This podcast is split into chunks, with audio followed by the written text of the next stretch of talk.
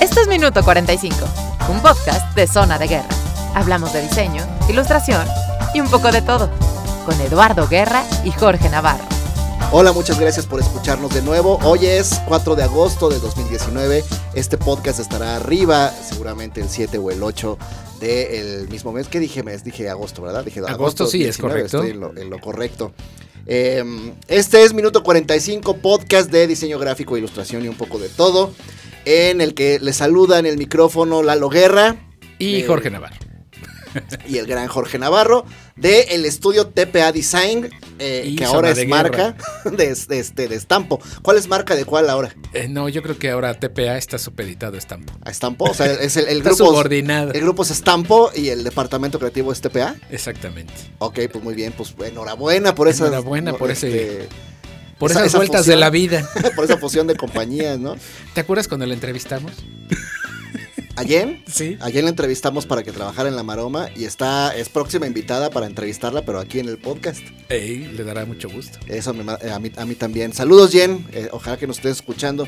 Eh, bueno, me falta decir, Lalo Guerra, que tengo el estudio Zona de Guerra donde trabajo, proyectos de identidad gráfica, eh, ilustración, caricatura, uno que otro diseño editorial. Y este y esta semana estamos con un pitch que a ver cómo nos va, ¿verdad, George? Hay que trabajar mucho y este las ideas, las ideas empiezan a fluir, ¿no? ¿No te pasó? Sí, sí, sí, desde luego. Que mientras hacías algo ya empieza ahí a, a moverse la ardilla, este ar- artrítica. Exactamente. Saludos a Paola Rodríguez de DP Design, eh, que es con ella con quien vamos a trabajar este pitch. Eh, ah, que por cierto, Paola nos pidió que hiciéramos un comercial. Sí, sí, sí. ¿También te lo, te lo mandó? Eh, no me lo mandó, pero yo ya descubrí la identidad de su próximo invitado. entonces, no la voy a quemar aquí todavía, pero. Bueno, no, de quemar, hecho, de hecho no nos pidió a- que si lo quemáramos, entonces en un momentito ok. decimos qué es lo que va a suceder el próximo sábado 10. 10, sábado 10, Sábado que estamos, 10. este, ahí estaremos. Sí, sí, ojalá este, se den, se cuadren los planetas para que podamos estar este, por allá. Ah, ese Mercurio retrógrado.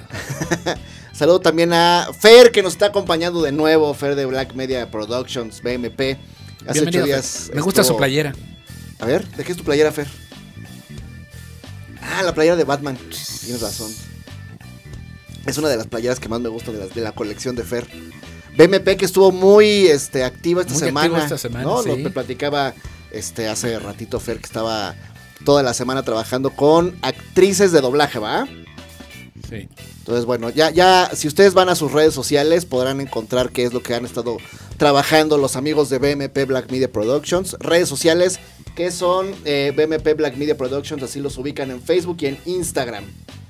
Eh, espero que mi, mi mal inglés sea eh, entendible para todos ustedes, queridos amigos. Y bueno, em, esto del pitch, digo, nada más haciendo como un breve paréntesis de lo que traemos allá en la escaleta, George. Habría, valdría la pena algún día hacer un programa que tenga que ver con el tema del pitch, ¿no? La pichada. Sí, con el tema de, de ir, este, pues viendo cómo se van abriendo puertas a través de esta, de esta vía que por algunos Esta es bien recibida, trabajo, ¿no? Sí. por otros es pues un tanto cuestionada, ¿no? Ok. Entonces, bueno, pues que quede pendiente ahí el tema del pitch. Y por otro lado, le doy la bienvenida a uno de los diseñadores gráficos más divertidos, Más sensacional. más sensacionales y con una etiqueta buenísima este, de diseño mexicano eh, que felizmente me tocó eh, ver desde el día que entró a la universidad y desde el día que entró porque este, pues, llegó como un día después al curso propedéutico. Entonces me acuerdo perfecto que ahí llegó... eh, La gente importante estaba como el tarde. grupo y llegó él después. Entonces me acuerdo perfecto de- del minuto uno, ¿sabes? Digo, ya más adelante nos platicará eh, largo y tendido de qué... De, uno, de por qué llegó un día después. y dos, pues digo, si te acuerdas. Y este... Y bueno, pues cómo ha sido que, que su carrera este, subió prácticamente en línea vertical, ¿no? Estoy hablando de Oscar Reyes, a quien doy la bienvenida. Bienvenido, buenos días. Eh, buenos días, muchas gracias. Eso, muy bien. Este, ¿Cómo te ha ido esta semana, George? Eh, bien. Bien. Cerrando en el proyecto este que me tiene muy ocupado de Altexa, este, en ese punto en el que ya mandaste archivos a impresión Ajá. y todavía te hacen cambios.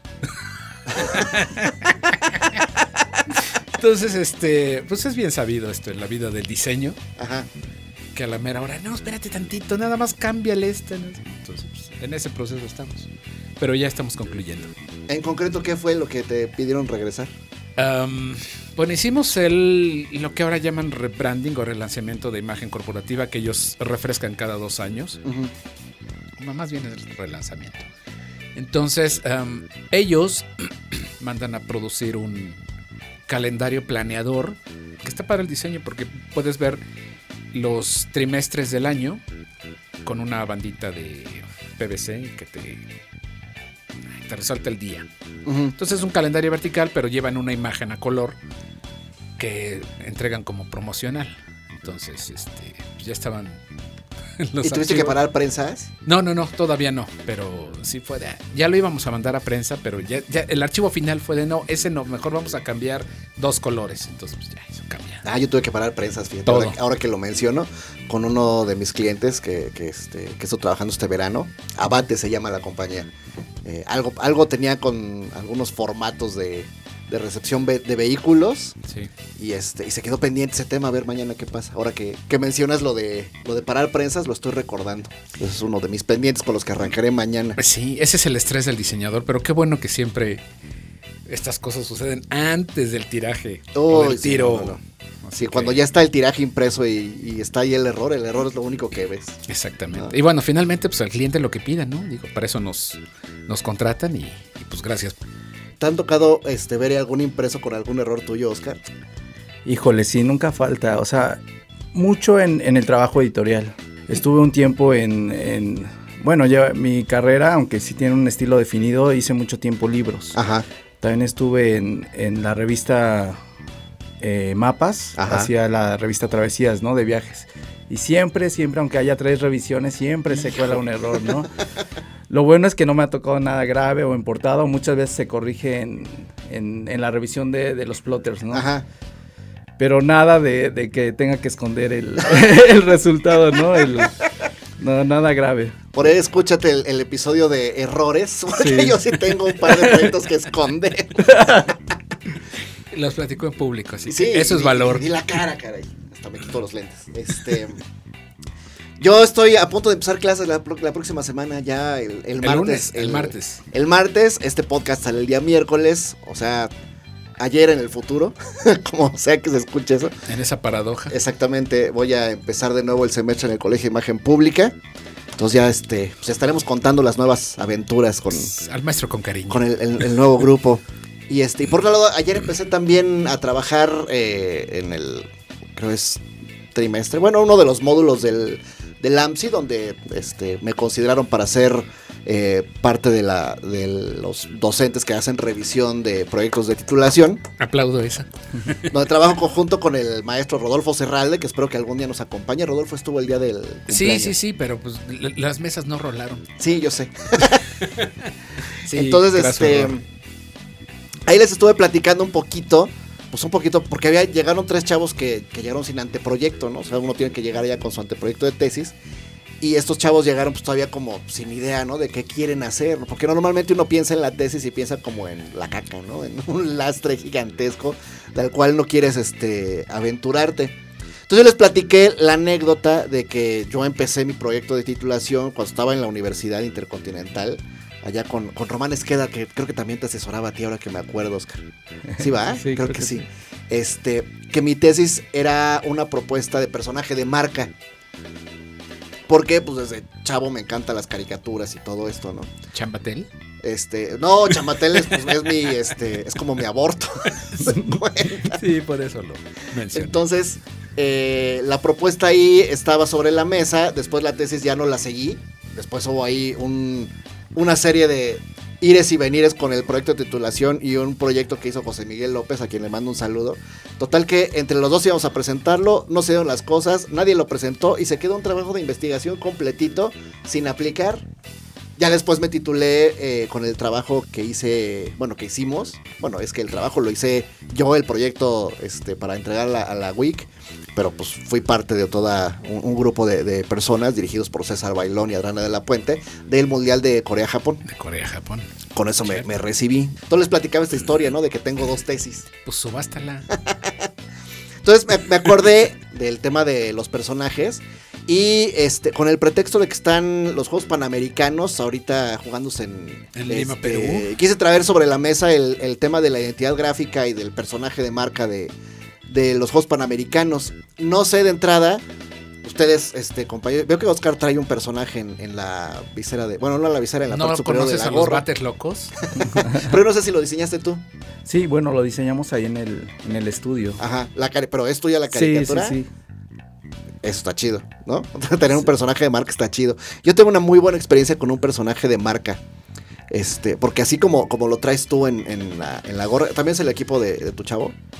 No, es diferente, o sea, quiero incluirlo, ¿no? Después ya que ya que practique más, pero pero no este fue un equipo que armó un amigo Ok, ok, ok. Y, y se formó de puros creativos, ¿no? De gente dedicada a la fotografía, de redes sociales. Ah, qué chido. Hay varios amigos. El guachabato está El ahí. ¿Y en qué está- liga juegan?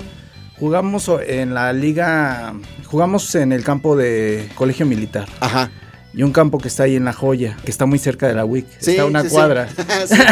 Pues eh, ahí ahí es donde cada sábado son los son los juegos. ¿Son los juegos? Sí. Ah, estaría bueno ir a ver a los creativos. Yo quiero, ¿a qué hora son las, a qué hora, eh? ¿A partir de qué edad transmiten candidotes? Candiditos, más bien. Es abierto, ¿eh? es, es un... Hay muchos, o sea, estamos nosotros los, los creativos, pero es como la mitad del equipo, ¿no? Y, y la, y la mitad que va de los 35 o 30 para arriba, ¿no? Y hay una, y hay una base de, de jugadores más jóvenes, Ok. que va desde los 16. Ok, ok. hay un chico de 13 años a, los, a los 20. Y todos portan con orgullo ese personaje diseñado Sí, por claro, ti. es que... Ah, qué chido. eh, Sí, había que ir, habría que ir. Es que fue muy ingenioso desde el nombre, ¿no? Desde ponerle bates locos. Y fue así como Sí, un... sí, claro. alguien, alguien llegó diciendo, ¿qué onda, vatos? Y, y alguien dijo, ah, bates, ah, bates locos, ¿no? Entonces, y es- cuando el, el nombre es eh, tiene esa, esa chispa, pues Sí. el personaje salió como inmediato, ¿no? Ajá. O sea, eh, lo hicimos ahí en todo bien, una chica me ayudó como al trazo, y, pero la idea, ¿no? Surge de- de- del estudio, ¿no? Y, era muy obvio, ¿no? Poner un bate así con su paliacate, con su lagrimita, ¿no? Eh, Sí, está chido. Bien chilo. Sí, y sobre todo se siente muy padre que, pues, que un montón de personas estén con el, Sí, con el sí, personaje, sí. ¿no? Sí, porque, o sea, gente no involucrada en el béisbol o no, o que no, no directamente, o que jueguen, están comprando, o sea, de- decidimos como hacerlo marca también, ¿no? Ajá. Bates locos y mucha gente quiere la gorra, quiere el, el jersey. Ay, pues considérame para la gorra. Sí, claro. Sí, sí, sí, están a la venta. Sí, Muy bien. Es- yo tengo un recuerdo bonito, que no me acuerdo si lo platiqué algún día, este, de personaje de marca. Eh, diseñé una serie de personajes para Médica Sur. ¿Cómo no, Sir Doc? Resulta que, que José Ramón Más, cuando estaba todavía colaborando en IDEA, me invita a, a participar des- diseñando una serie de personajes para Médica Sur. Hicimos ahí, los hicimos bajo un concepto de, este, de doctores medievales. Para el hospital de pediatría. una ¿no? onda así para, la sí, sección de pediatría. Entonces, el personaje que era como el que encabezaba todo eso se llamaba Sir Doc. Sí. Y este, y bueno, pues tenía ahí. El antagonista era el conde Germen. Estaba padre porque era Sir Doc y me acuerdo que empezamos como a pelotear ideas y fueron saliendo los nombrecitos, ¿no? El malo era el conde Germen. Y entonces la, y la princesa, porque había una princesa, ¿no? Se llamaba Alicia Alivio. Alicia. Entonces todo bien hasta ahí, pues hice los personajes, este, hicimos un cuentito para iluminar y estuvo muy lindo. Y ya pasó, eso fue en el 2006. Natalia, mi hija, nació en el 2009. En, en Médica Sur, curiosamente. Y cuando me la llevo para de ya, aquí está su hija, señor, ya váyase. Nos la dan envuelta en una cobijita que traía bordada el personaje. Ah, Entonces, qué hijo, sí, bonito. eso se siente qué bien padre. Entonces, ya hace, rato el- ahí en la casa vi el- la cobijita porque pues, ahí, ahí sigue, ¿no? Y la vi encima de un Jenga. Yo no sé por qué estaba ahí como, como este, afuera de su lugar. Y le digo, no, no, cuídame este, este tesoro, ¿no? Porque uno con esta cobija te saqué y dos, pues sí es, no es de todos los días, ¿no? Que sea con algo que tú diseñaste. Entonces creo que una experiencia similar la tiene una diseñadora eh, peruana que se llama Andrea Medrano, que es la que nos ocupa en el, en el episodio del que estamos refiriéndonos ahora. Porque ella fue quien tuvo el- la suerte, el, el tema del personaje de, de los Juegos, De los Juegos Panamericanos, perdón. De Lima. Eh, tanto la identidad gráfica como el personaje pues, fueron puestos a concurso. Fue un concurso este, que entiendo, no, no, no encuentro las bases, no encuentro si es un concurso abierto o para gente que estaba especializada tanto en identidad gráfica como en estas cuestiones de ilustración y demás. Y el personaje que gana se llama Milko.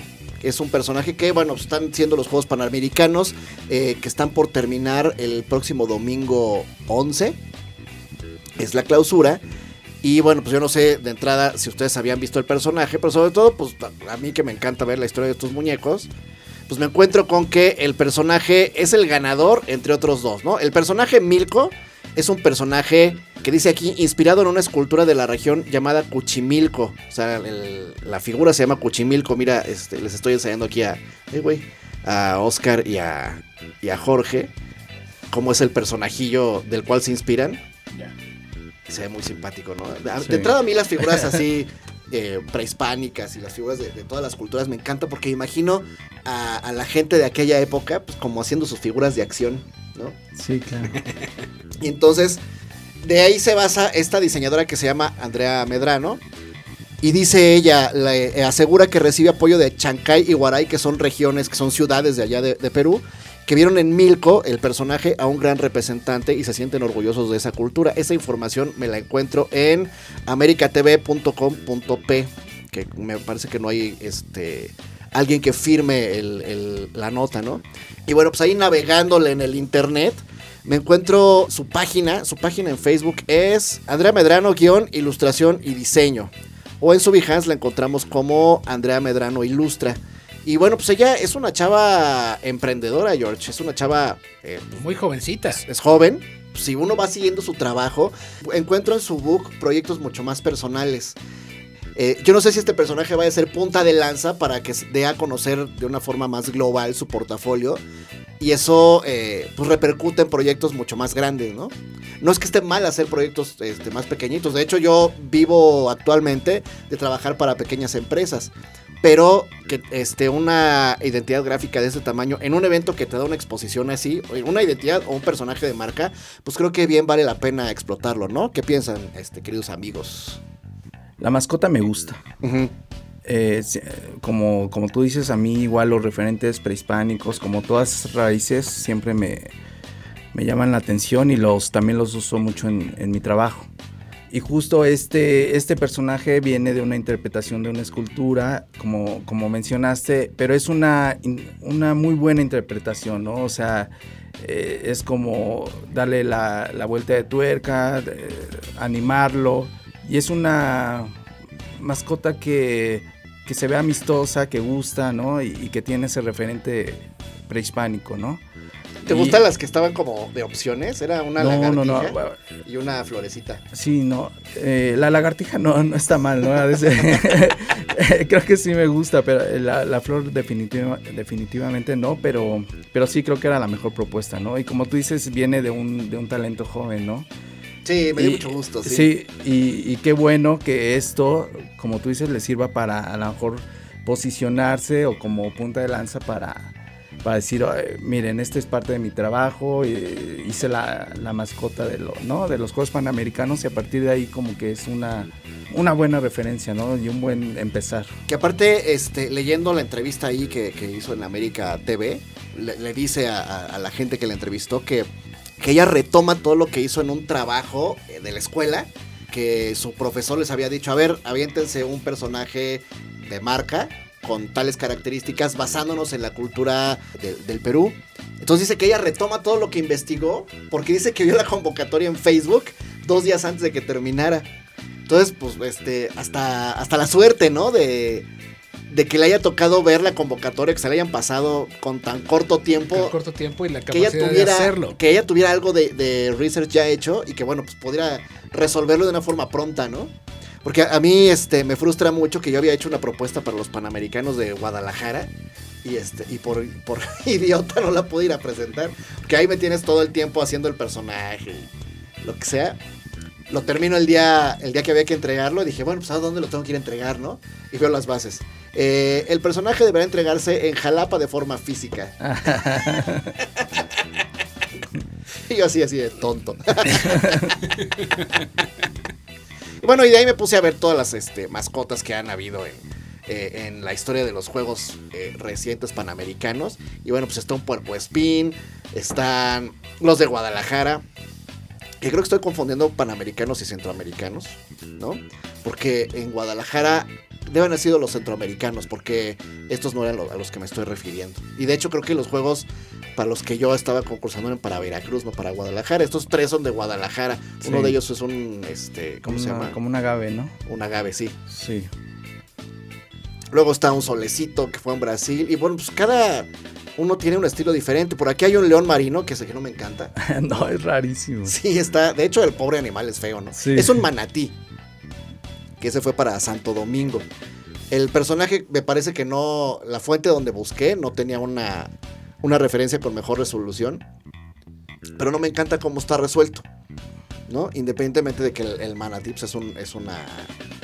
Es un animal que no es tan agraciado, ¿no? Sí, es muy raro. Oye, y está la anécdota esta de que habían traído manatís acá a Xochimilco a los canales Ah, sí. para que se comieran el lirio. Ya es que. Y al final se terminaron comiendo a los ajolotes.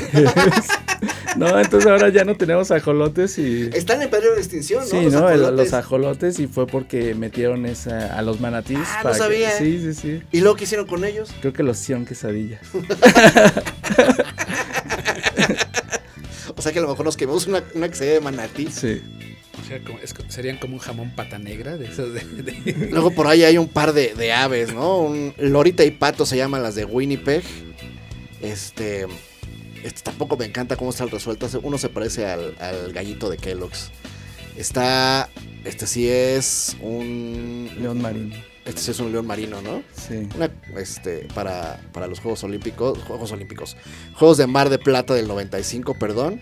Este de La Habana me gusta mucho. Sí, es muy, es muy bonito. El del 91, y me acuerdo mucho que creo que fueron los primeros panamericanos que les puse atención por el personaje. Porque me acuerdo que salieron eh, en el, aquel entonces Imevisión. Y cada que se iban a cortinillas ponían el personaje y salía sí. una musiquita cubana, ¿no? Decía, Cuba, qué linda es Cuba. y salía el personaje, me acuerdo perfecto. Y ahora que me, que me reencontré con él en esta búsqueda, pues me dio gusto saludar a este amiguito. Hay otro papagayo que fue para Indianápolis del 87. Este, que para ser una, una mascota de los Estados Unidos, Sí, no. como que se quedó muy corto, Sí. ¿no? ¿De qué año es eso? Aparte, como toda esta, estas aves, como que más bien las relacionas a, a, a Sudamérica, ¿no? Sí, Como y a climas tropicales. sí, 100% de acuerdo. Sí, este personaje pues está como, como más apegado a esa región, independientemente de que los acabados pues no me encantan. Es de los, del 87, George. Sí, es como un inmigrante. Y luego hay un, luego hay un, hay un leoncito que se me figuró que era el, el león de... De art. de- De las que, se de fue a, que se fue a freelancear allá a Caracas, porque sí está muy parecido. Pues tiene, está muy orejón, ¿no? Para ser león. Sí. Y luego tocamos el tema álgido y espinoso de la identidad gráfica de, de los juegos. Vamos a, a poner rápido el contexto. La identidad gráfica este, es diseñada por, valga la redundancia, los diseñadores Diego Sanz Salas y Jorge Zárate Magaño de, este, de Perú.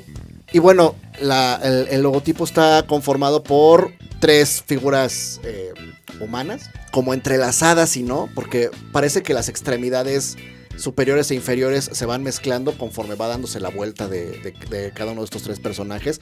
Eh, me recordó un poquito a los personajes de Río, que también estaban en la identidad gráfica.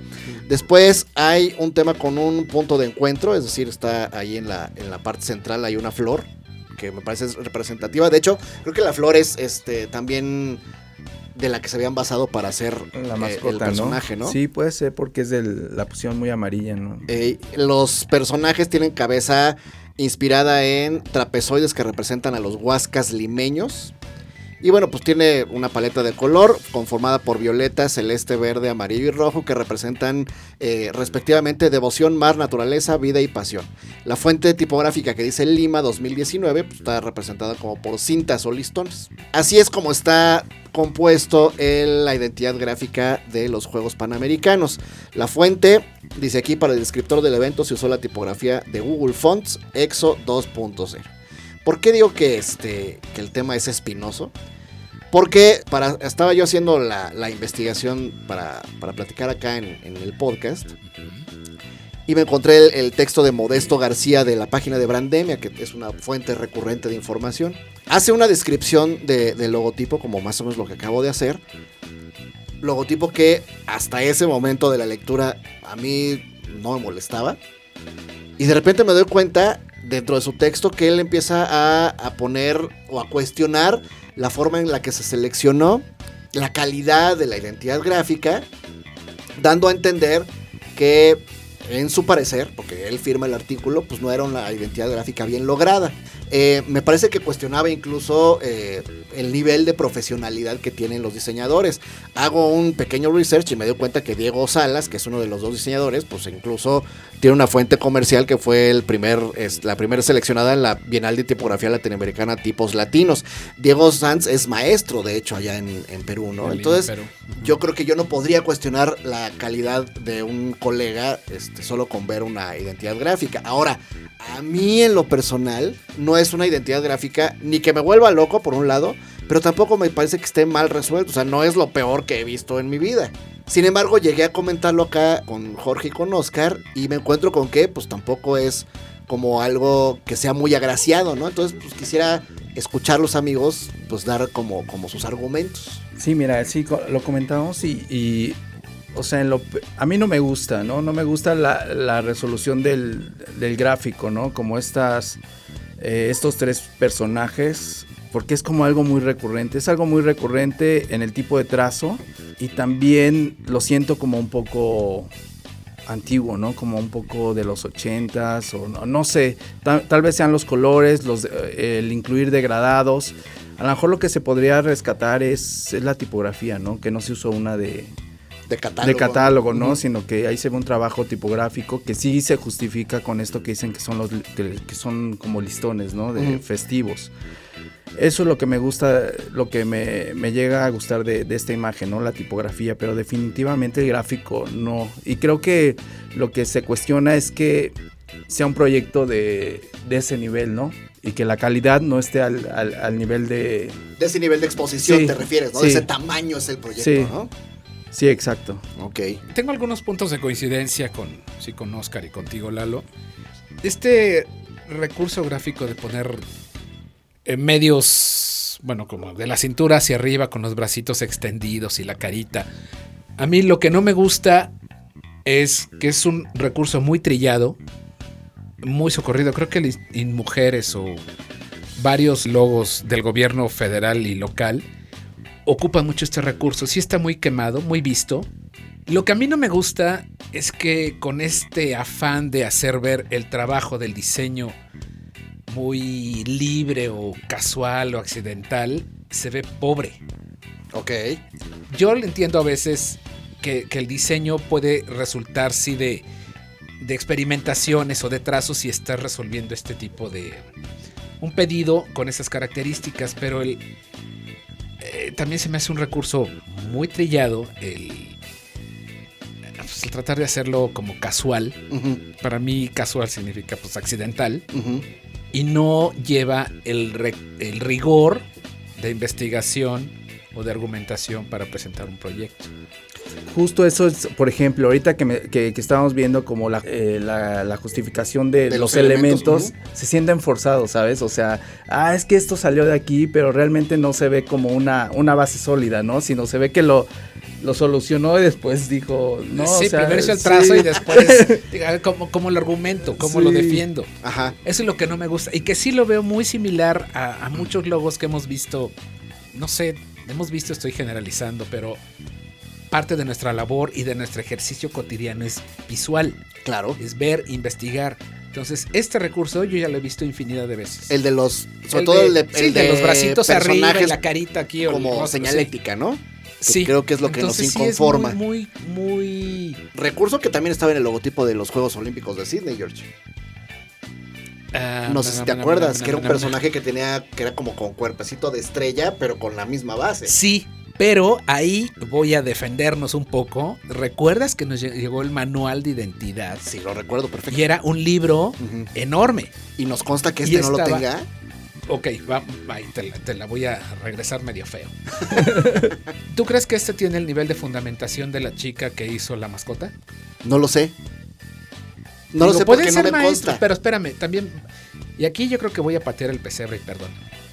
¿Cuántos docentes de diseño hay que no han ejercido en la, en la vida diaria. Me parece que Y solo se dedican a la academia. Me parece que muchos. Entonces, pues a lo mejor sí, seguramente son mejores diseñadores que yo, pero no veo un rigor de estudio ni de bocetaje que sí lo vimos en el de Sydney.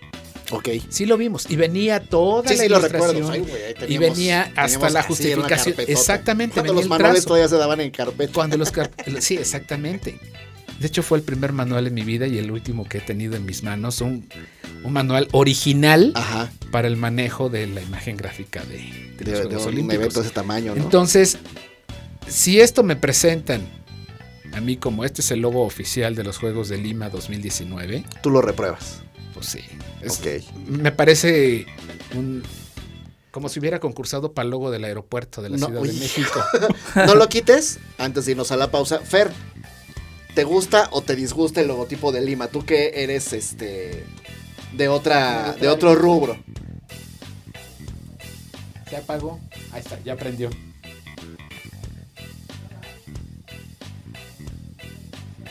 Está raro, pero no me disgusta. O sea, esas son palabras de alguien que lo ve como un usuario, Sí. Sí. ¿no? O sea, habría al final del día yo no sé si esto se testea, si eso se pone a prueba, si eso lo que sea. Somos este un gremio muy crítico, ¿no? Yo respeto las Sí, opiniones sí, de sí. ustedes que son este saben infinitamente mucho más que yo. No, Eh, es diferente, es subjetivo. Pero al final del día, pues el diseño gráfico es este, una, una cuestión bastante subjetiva, ¿no? Si alguien tiene algún comentario y lo quiera agregar aquí en, el, en los comentarios del podcast, sería Bienvenido, sí, sería bienvenido. Este, no importa que hagan mierda. mi Iniciar el debate. Exactamente. Entonces vámonos a la pausa para platicar con Oscar Reyes largo y tendido, George. Minuto 45. Sí, varias veces piensa uno que efectivamente es muy probable que uno ya esté en la segunda mitad, ¿no? Para adelante pues vienen proyectos interesantes y sí, o sea, el acompañamiento en este camino, en la aventura pues, estar pues en esto de transmitir o compartir con la familia, con la esposa, con los hijos, con los amigos, compartir estas experiencias con la gente, pues sí, sí te deja, o sea, uno piensa que solamente pueden venir cosas buenas, ¿no? O sea, y si vienen en esta compañía, pues qué mejor, ¿no? Minuto 45. Regresemos de la pausa.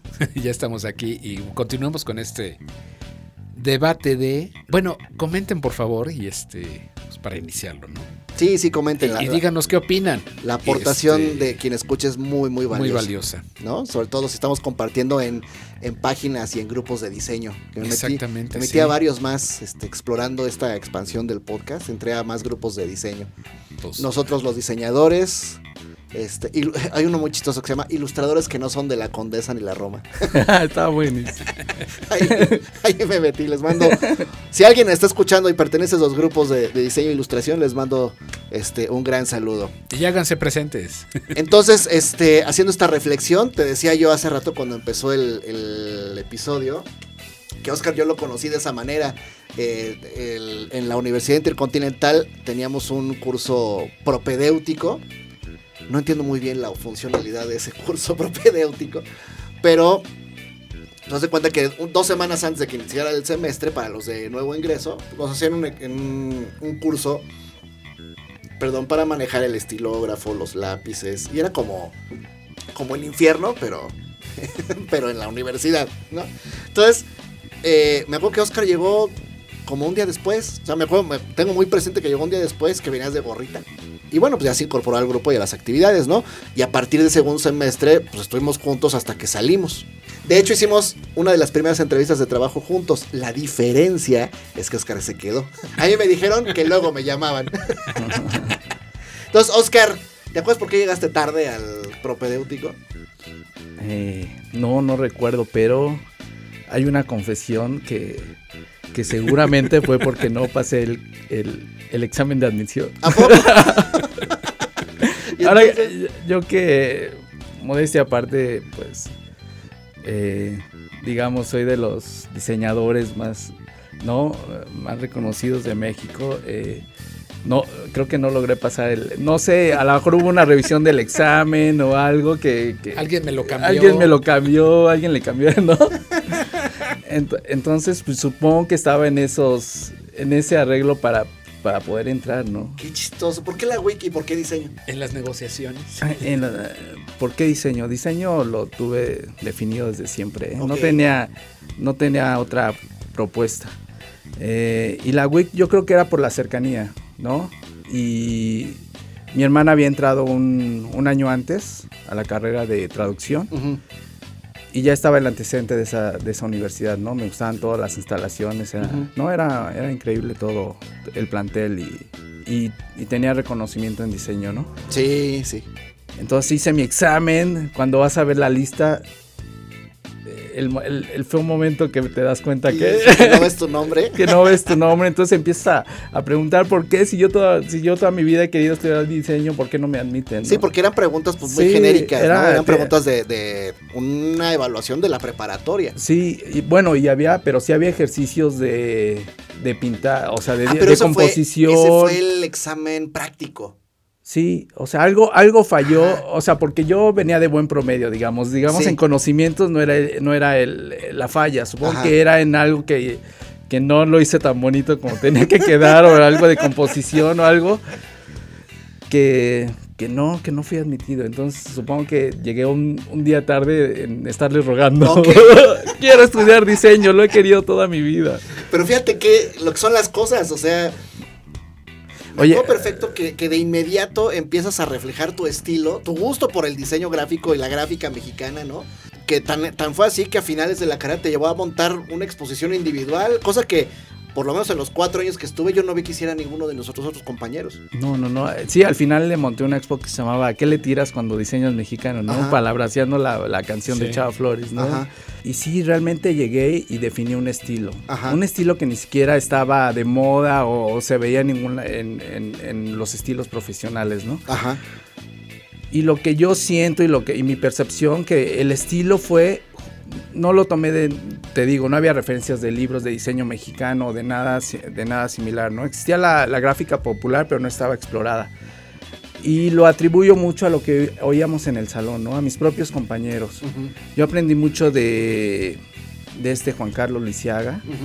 ¿no? Saludos Juan Carlos. Saludos, Juan, Carlos, que él eh, vivía ahí en San Jerónimo y tenía mucho, su casa estaba como decorada mucho de, de artesanías, ¿no? Como un estilo mexicano fino. Ah, claro, un tenía muchos, sí, este, muchos milagritos, ¿no? muchos milagritos, él- él- a él le encantaba el rock nacional, el tri. Ajá. Eh, entonces, mi referencia más inmediata sobre mi estilo es la música, ¿no? Y es, digamos, Caifanes. O sea, cuando llegaba al salón y escuchaba la de Caifanes, ¿no? Que podría ser la Negra Tomasa, que era que incluían cumbia, ¿no? En la. Negra Tomasa. Pero había al final del disco del Silencio la de Mariquita, ¿no? Que era un son jarocho. Ujú. Entonces yo decía, ¿cómo le hacen ellos? O, o escuchaban Botellita de Jerez. Todo eso era una mezcla de ritmos latinos, ritmos folclóricos con música. Ujú. ¿no? Cuando veníamos de una realidad en México, que como el, Tratado de Libre Comercio eh, empezaba recién, yo me acuerdo cuando estaba yo en secundaria, todo lo, lo mexicano era visto como lo naco. ¿Sabes? O sea, como Ah. esto, esto no está para, para gente linda, ¿no? Para gente nice. O sea, me acuerdo mucho que me hacían mucha burla porque yo llevaba Panam cuando estaba en secundaria. Y me acuerdo mucho también en un programa de, de talento este, en, en la televisión, en el Canal 2. Alguna vez estuvo Botellita de Jerez, que participó en un, en un concurso. Y el, el jurado la- los despedazó. Le decía al jurado, me acuerdo perfecto. Si ustedes son punk, son una punkería. Y acuerdo que uno de ellos toma el micrófono y le dice, yo creo que usted, señora, no tiene idea de lo que está hablando. Sí, claro. Tendría que ponerse a escuchar un poquito más de lo que se hace en México. Dice, ¡pum! Vale, ¿no?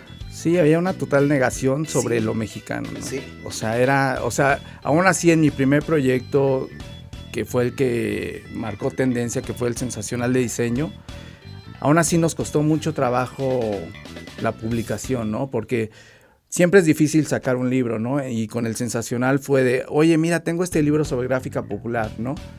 Ah, No, eso qué, eso lo ves en la calle, eso es de, no, eso es de nacos, no, no, sí hay esta, este, esta pared, ¿no? Sobre lo, lo- lo propio, que ahorita ya pasa un poco lo contrario y qué bueno, ¿no? Sí, qué bueno. Sí, Pero qué orgullo haber sido, como lo estás describiendo, pues haciendo, poniendo los cimientos de eso, ¿no? Sí, claro, porque, y, y te digo, fue de una, de una forma natural, ¿no? O sea, como, no existía una referencia de, ay, voy a hacer algo, eh, están aquí usando luchadores, yo lo voy a hacer, ¿no? Te digo, vino como de la música, vino también, yo creo que mi papá dice que, que infancia hace destino, ¿no? Y es mucho lo que vives en la infancia, ¿no?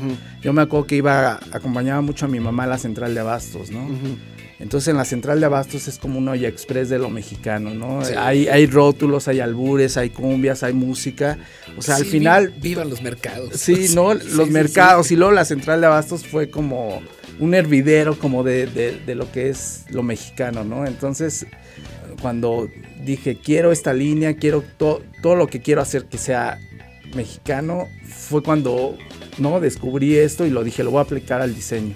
Y a partir de ahí todos los trabajos que nos pedían, ¿no? Que si un empaque Sí, de juguetes, recuerdo perfecto, sí. que si un empaque de juguetes hacía uno de luchadores, que si una revista, nosotros participamos juntos en, En la revista. en la revista, ¿no? Se llamaba La revista se llamaba Carnal. Entonces hablábamos de, del Salón Los Ángeles o el Salón California Ajá. Y eran temas como... del metro, del hicimos me- un artículo, sí. nos fuimos al Museo de las Culturas Populares, también hablaba, este, escribimos de eso, un artículo. Estuvo muy divertido ese Sí, proyecto y el logotipo era una pincita. Era una pincita de esas de la ropa, ¿no? Estaba buenísimo, ¿no? En la portada era una- un altar de la Virgen, ¿no? Entonces ahí empezaba como a, a, pues como la semilla, ¿no? De lo que lo que de lo que Se yo empezaba quería a hacer. gestar. Sí, se empezaba a gestar. También trabajamos una marca que se llamaba, una marca de juguetes que se llamaba Chilpayate. Ah, sí, chilpayate, sí, no, todo, todo iba por ahí. Y, a- y al final, eh, o sea, cuando ya terminas la carrera te das cuenta que, que no, que no es así, ¿no? El diseño por fuera, ¿no? ok. O sea, O sea, sí te topaste de sí, repente así sí, con no, eso de, o sea, tú ¿y ahora qué hago? Sí, ya, o sea, llegas, sales y yo en todo lo quería, quería poner grecas, quería poner a la Virgen de Guadalupe y como no era el momento, no, era el- no eran los tiempos, pues nada, a ponerse a diseñar, ¿no? A poner...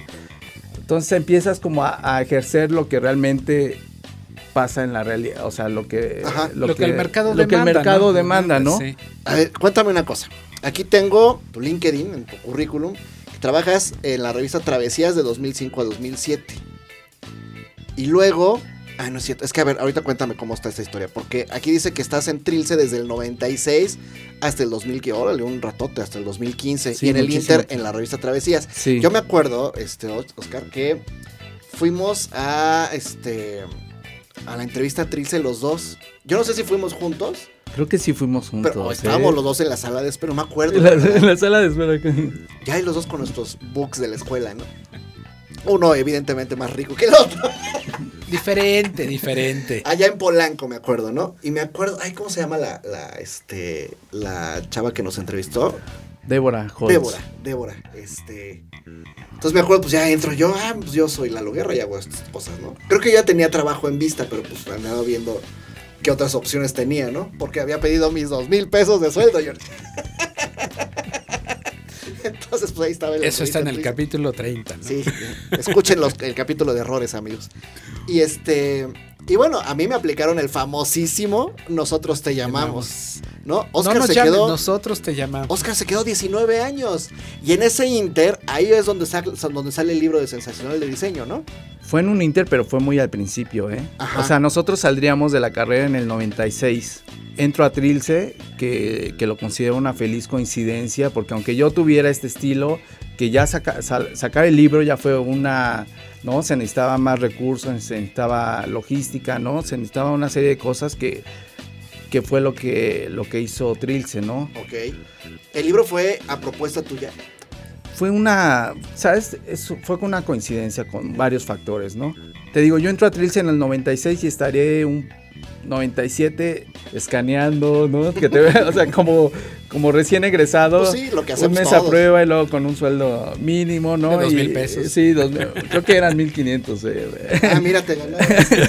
Entonces te ponen a escanear imágenes, pero, pero aún así era, Trilce siempre desde el principio tenía su, como un gen hacia, lo, cul- hacia la cultura, ¿no? Ujú. Eh, editaban libros de poesía, ¿no? Empezaba, todavía no, no, no era una editorial de, de libros de arte o de foto, de cultura popular, ¿no? Eh, justo inició también con, junto conmigo, ¿no? Así...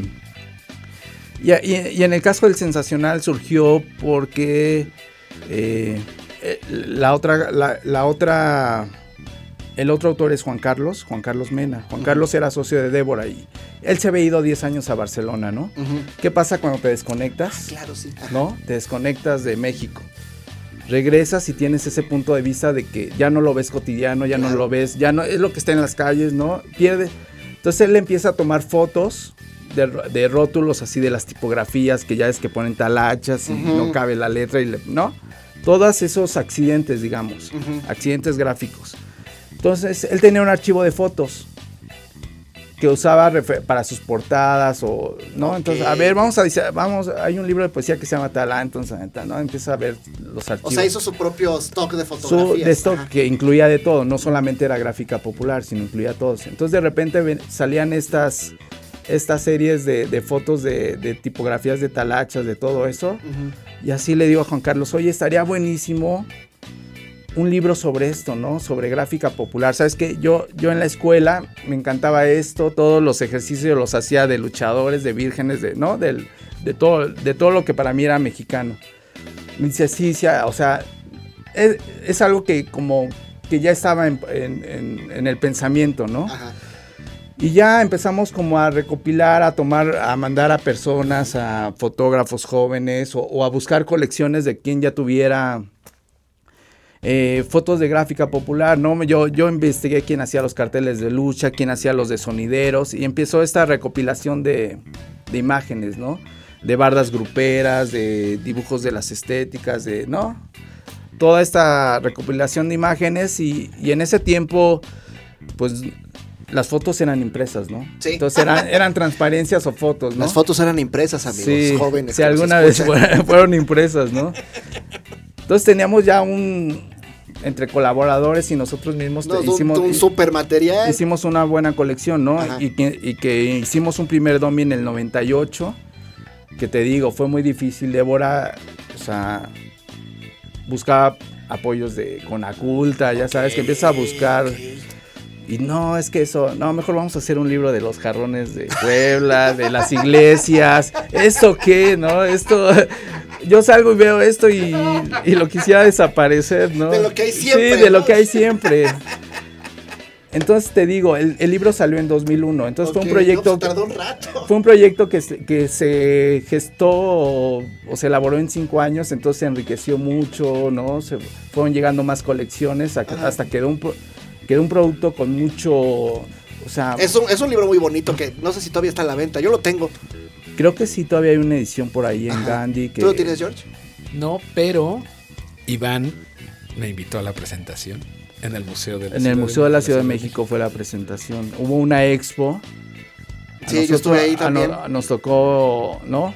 Benello del dentista. Entonces fue un proyecto que creció mucho, y ¿no? estuvo este Rubén Albarrán también, ¿no? Ese día. Sí, Sí. o sea, como que, o sea, ya tenemos el libro, ¿quién puede escribir sobre el libro, no? Ajá. Ah, pues, o quién lo puede presentar. Ah, pues el de Café Tacuba, ¿no? ¿Por qué? Porque me inspiró, ¿no? O Ajá. sea, yo llegué a esta resolución de incluir lo mexicano en mis diseños por Rubén, ¿no? Por escuchar su música, ¿no? De Café Tacuba. Estuvo el Fisgón, el caricaturista, no, no recuerdo quién más, pero... Ay, claro, estaba el Fisgón. Sí, y, y fue un proyecto que, que, que se ramificó, ¿no? Ajá. Hicimos, al, al final hubo una serie de programas en, en Canal 11, Sí, una serie. Que Hubo- están, en, hubo- están en, el, en YouTube por si Sí, quieren en YouTube. por si quieren verlos. Soy muy fan del de la historieta. Sí, ahí se divide creo que en seis capítulos. Ajá. Y ahí sales tú, ¿no? Sí, salgo, salgo en el capítulo 6, creo, diciendo, me grabaron como 20 minutos y solo incluyeron como una frase que ni siquiera mía, que es la de, si lo mexicano es naco y lo, ¿no? Y todo, lo mexicano es naco, lo, lo naco es chido, ¿no? Todo lo naco es chido. Sí, todo de lo naco es chido, de de Jerez. botellita de Jerez. Aquellos güeyes que dijeron que son una ponquería, entre Sí. comillas. Nah, Sí, mira, sí, Qué es. vueltas da la vida, Sí. ¿no? Y luego, y de ahí, este, te aventaste 15, este, ¿cuánto? 19 años. Sí, mira, es que, o sea, justo hacemos el sensacional de diseño, ¿no? Esta recopilación de gráfica popular que era como se dice mi mero mole, ¿no? Entonces se empiezan a planear más libros como de esta serie, ¿no? Entonces dijimos hay que hacer un sensa- sensacional de luchas con recopilación de materiales de lucha libre. o sensacional de arquitectura o sensacional de interiores. Era como, iba a ser como una colección. Mi sueño dorado es hacer un sensacional de personajes de marca. Exacto, entonces empezamos a generar de lucha libre, pero nos damos cuenta que existe una autora que se llama Lourdes Grobet, que ya tenía una colección extensa de, de, ¿no? de fotos que había seguido a luchadores a sus casas, a todos lados. Entonces, entonces dijimos, no, ya directo, directamente que sea su, un libro sobre ella. Entonces, todos los libros que siguieron al sensacional estaban en esta línea que a mí me gustaba mucho, ¿no? Ah, qué padre. Entonces, el que yo haya durado en, en Trilce es justo porque los trabajos o los libros que se hacían eran temas que a mí me interesaban, ¿no? Uh -huh. Un poco ya al final, uno muchas veces es creativo, pero es muy malo en, en las finanzas, ¿no? Entonces viene ese, ese, ese problema que ya Un gana, saludo a todos los que nos están escuchando. no. que ya ganas tanto que, que, que no te puedes, o sea, que no te... O sea, tu- tus ingresos, tienes comprometidos ingresos que necesitarías un trabajo o, ne- o necesitas Estabilidad. ¿no? estabilidad. Eh, entonces, un poco así como consejo es... es- Venga el consejo del tío Oscar. No, que, que sean muy claros con, con cuánto cobran, con cuánto invierten y con lo que, ¿no? Como ¿Y cuánto van a reinvertir en su negocio? Sí. Para que en el momento que digan, ¿sabes qué? Yo quiero cambiarme de aires, no, no, no digan, ay, es que no me va a alcanzar, ¿no? Es un poco también ese temor, ¿no? Que todos tenemos de, híjole, y si no la armo, y si Siempre, no... siempre. ¿no? Entonces un poco, en, hubo un inter como de tres años que me cambié a la revista Travesías. Ok. ¿no? Que no tiene nada que ver con lo mexicano, ¿no? Ajá. O sea, había, ahora vamos a hablar de Acapulco, ¿no? O sea, aquí lo importante que pasó conmigo es que tampoco me digas, oye, tienes que hacer algo para Telcel y diga, ay, no sé, no, no es mi estilo, sino que le, entra- le he entrado como a, a- a to- a todo el tipo de diseño. Entonces eso te especializa en, en que puedas hacer cualquier tipo de, de diseño, Sí, ¿no? claro. Que, Sí, que sí, sí, tengas que la te adaptar a Sí. la línea gráfica de una marca que ya lo tiene así preestablecido, ¿no? Sí. Ahora, ¿qué pasaba? Que si de repente tenía que trabajar para Telcel, para móvil, para cosas que no tuvieran este toque o, de- o lo que a mí me gustaba, yo me creaba mis propios proyectos, ¿no? O sea, tuve proyectos musicales, ¿no? De repente también, junto con la carrera de diseñador, también era DJ, ¿no? Entonces, también tuve mis proyectos musicales de hacer mezclas y, en fin, ¿no? O sea, como que, o, o- o generaba ilustraciones para revistas, ¿no? O sea, es también evitar la frustración de, ay, esto no me gusta, lo tengo que hacer, pues, ¿qué hago? Pues voy, a, Hijo, voy a sí, generar mis propios claro, proyectos, sí, ¿no? Entonces era un poco, si, si de repente me agobiaba los clientes formales o, no, Eh, me generaba mis propios proyectos o, o ilustraciones. Dice aquí Oscar Reyes, pionero en el Mexican Style. Uno de los más reconocidos diseñadores gráficos mexicanos. Su trabajo incorpora la estética nacional, popular y costumbrista como anuncios rotulados. Me acuerdo que también en otro de los trabajos que hicimos en la universidad fue algo de lo kitsch. Y este, y todo ese proyecto lo dirigió Oscar. Eh, y ahí nos traías, ¿no? De arriba para abajo a, a, todo- a Juan Carlos, a Quique, a Jorge y a un servidor. La monografía de la Pape que te sale re bien. Este, productos de mercado, bardas gruperas. Y con un estilo actual los aplica sus diseños manteniendo la saturación, esencia y colores vivos. Has trabajado para Red Bull y Absolute. Eh, participaste en el, en el libro que, que ya hablamos de él, Sensacional de Diseño Mexicano, eh, y que después decantó en una serie de televisión. Y acá, lo padre, lo bonito, su trabajo gráfico tan local lo llevó a la otra esquina del mundo, exponiendo en 2011 en Melbourne, Australia. Australia. ¿Qué tal estuvo eso? Estuvo increíble. Esa vez unos amigos, eh, Oscar Salinas y, y, y Caro, ellos vivían en Australia, ¿no? Y querían montar una exposición de diseño que tuviera un tema mexicano, ¿no? Entonces tuve la fortuna de que me seleccionaran a mí y también seleccionaron a Guachabato. Órale. Entonces ahí Saludos vamos, Guacha. Saludos, Guachabato. ahí vamos los dos a Australia, ¿no? Era como la película de dos nacos en Las Vegas. No, porque ningún, o sea, otro consejo es que hablen inglés al 100, ¿no? Porque, porque, ¿no? Porque vendes tu trabajo, ¿no? Y- Claro. Y, siendo un trabajo tan característico, tan mexicano, donde, Híjole, donde sí. mejor lo vendes es, donde mejor fluyes en el extranjero, ¿no? Claro. Entonces fuimos, montamos una exposición en un lugar increíble, nos fue muy bien, pero en el, en el distrito como financiero, o sea, rodeado así de edificios, galerías, increíble. Pero sí, así nos preguntaban algo y ¡ah! Aparte, ahí fue mi- fui a una entrevista de radio. No me Y- digas. Sí, pero iba mi, mi amigo Oscar, mi tocayo, Ok. y él iba a traducirnos lo que dijéramos nosotros. Ah, me- bueno, menos Sí, mal. sí. Pero aparte, me preguntan algo y le digo a Oscar, oye, ¿contesta en inglés o en español? ah, yo, ah, contesta en inglés a ver si puedes, güey. yo todavía me ofrezco a contestar en inglés. Pero tu problema también es el inglés. El mío es el inglés. O sea, yo hablo muy poco, o bueno, lo entiendo, pero hablo muy poco. Me doy a entender, me cuesta un montonal de trabajo poderlo pronunciar bien. Si el español me cuesta trabajo. Es Yo que no sé. ya- siento que no es, un- o sea, la pronunciación como que la perdona, ¿no? Pero yo creo que es más bien la estructura, no saber cómo, cómo, cómo tiempos, estructurar, sí, ¿no? Entonces, una hermana traductora. es, es la cuestión, ¿no? Yo creo que cuando están repartiendo el, eh, ¿no? los genes, a- acá ya pusimos el inglés, acá que no le toque nada. Porque, no, porque, o sea, a veces hasta es una cuestión, o sea, que intentas, tomas cursos, vas al British, no, o sea, No, intentas todo. Les voy hasta a la- recomendar sí. a la Miss Holly. La Miss Holly- Ah, es la de los videos, ¿no? Sí. Y es una tipaza y una gran maestra de inglés. Así que saludos a la Miss Holly. Sí, lo voy, alguna vez. sí, lo voy a seguir. Sí, sí es porque sigo en eso, ¿eh? Sigo en eso porque creo que donde, me- donde mejor fluye y donde mejor te pagan, ¿no? Es, han sido los trabajos que he hecho para, para el extranjero. Yo, yo he hecho proye- proyectitos también para Estados Unidos, pero afortunadamente me he encontrado con colegas latinos que son los Sí. que nos piden. No, no, sí pasa. Yo trabajé como tres años para un restaurante mexicano que se llamaba El Gallo Giro. ¿no? Fue un proyecto muy importante y justo a- hablaba, el dueño hablaba español, era francés pero hablaba español, ¿no? Sí. Hablaba- sí, ¿no?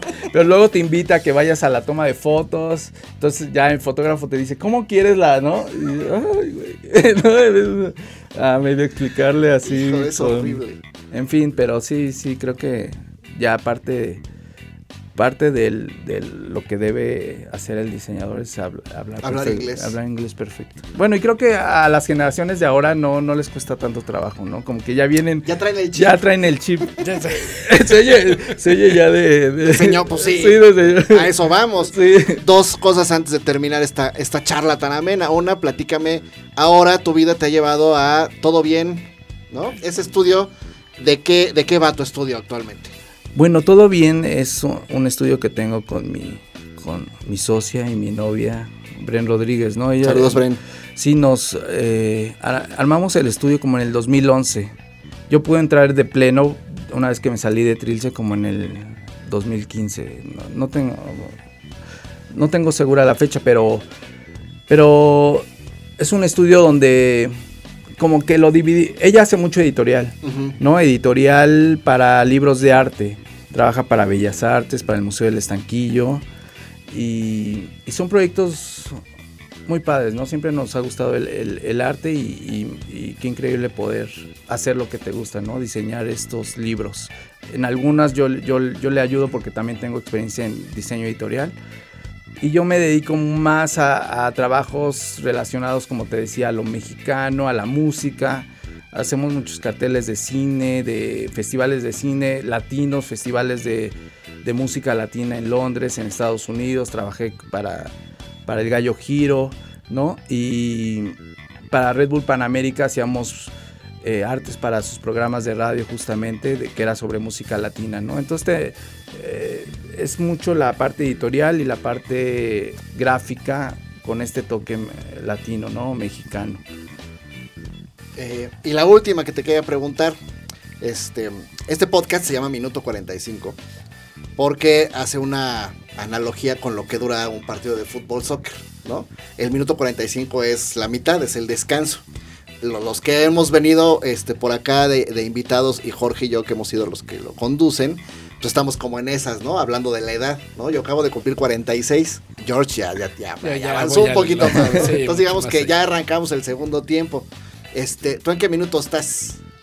Ah, voy a cumplir el 45. Vas a llegar a 45. Estás, Sí, estás cerrando tu primer sí, tiempo. sí. ¿Qué reflexión podrías tener de todo lo que has hecho en ese primer tiempo?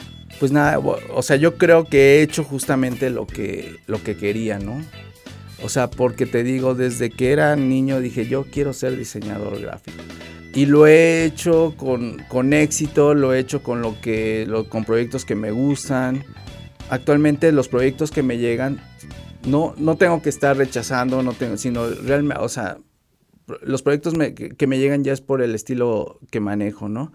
Y entonces cuando un trabajo te hace feliz, o sea, cuando, cuando no se vuelve un trabajo, cuando se vuelve tu felicidad, o sea, tienes una, una, digamos, una vida plena, ¿no? Entonces tengo mi propio estudio, ¿no? Que, que va avanzando, que va bien, tengo una pareja, tengo un hijo, entonces eh, realmente me siento, me siento muy contento.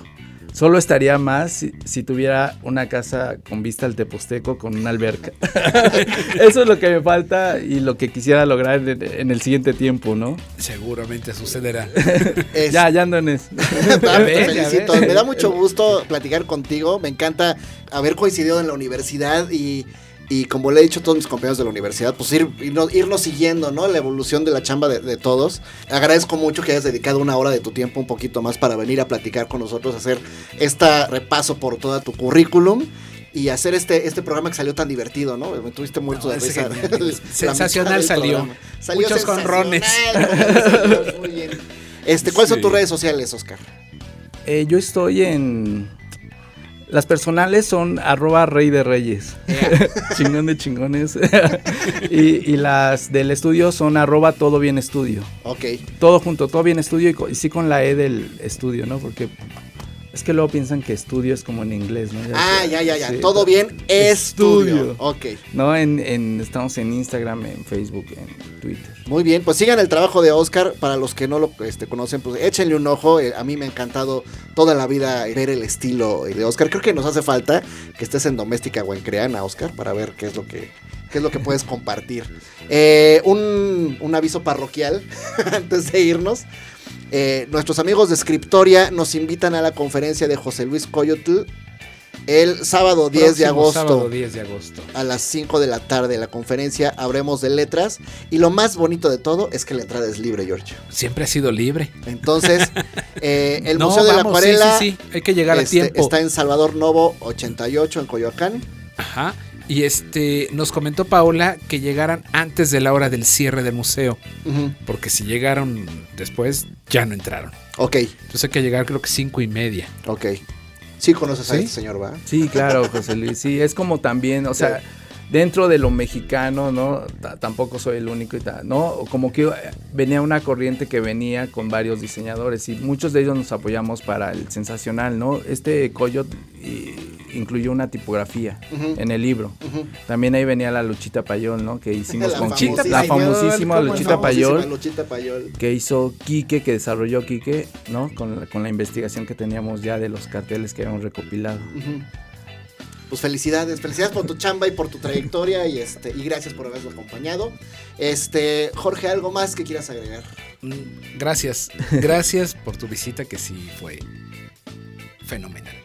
Muy Bueno, bien. muchas- Sí, sí, sí. Pues muchas gracias a nombre de Jorge, de Oscar, de Fernando, que nos está este, a punto de dejar de grabar este episodio. Eh, Charlie también te mando un saludo. Eh, gracias, por favor, no olviden descargar, compartir, comentar sobre todo. Es muy importante Sí, la comenten, participación de todos. Saludos a todos los foros nuevos donde estoy empezando a, a compartir el, el podcast. Ojalá nos den retroalimentación, siempre es valiosa. Eh, por lo pronto, dejamos a su consideración este episodio y nos escuchamos la siguiente semana en este minuto 45 donde ¿qué hacemos, mi George? Platicamos de diseño, ilustración y un poco de todo. Perfecto. Vámonos y nos escuchamos la siguiente semana.